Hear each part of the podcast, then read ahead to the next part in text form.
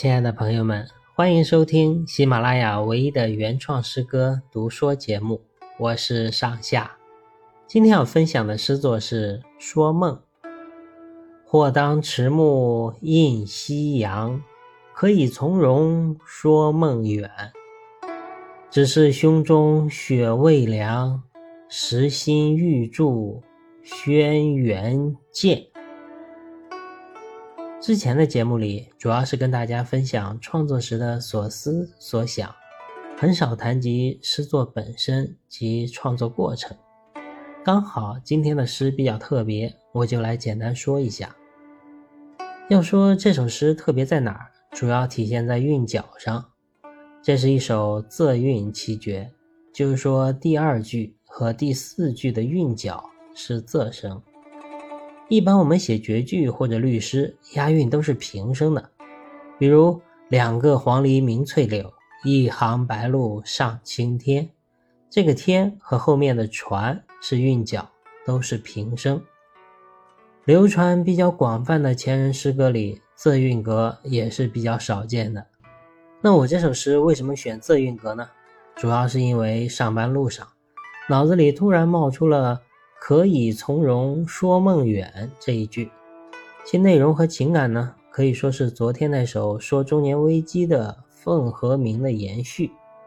有了这一句，我就开始构思整首诗，主要想表达的是，等我老了，或许可以从容地说出那些已经远去的梦想，甚至是将其作为老伙计之间吹牛的资本，但是现在还不行。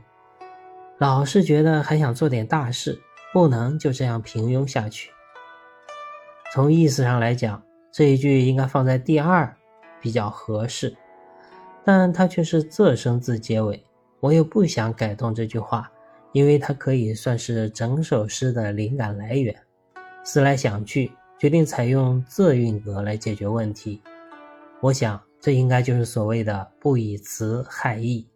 写诗是为了表达情感，在遵循必要的规则前提下，还是要以内容为先。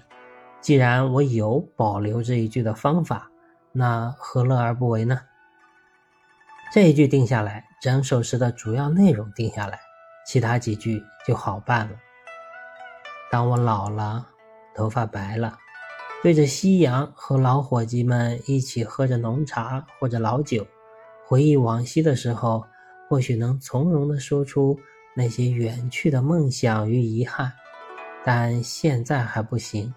我心里还有一股劲儿，还有一腔血，总想做点什么，让自己得到久违的价值感和存在感。哪怕能做的不多，但是总好过什么都不做。梦想还是要有的，万一实现了呢？以上就是这首诗的创作过程。当然，每个人的写作习惯、所思所想都千差万别。前面说的这些，只是我一个人写这一首诗时的创作过程，仅供交流参考。说梦，作者上下。或当迟暮映夕阳，可以从容说梦远。只是胸中雪未凉，时心欲驻轩辕剑。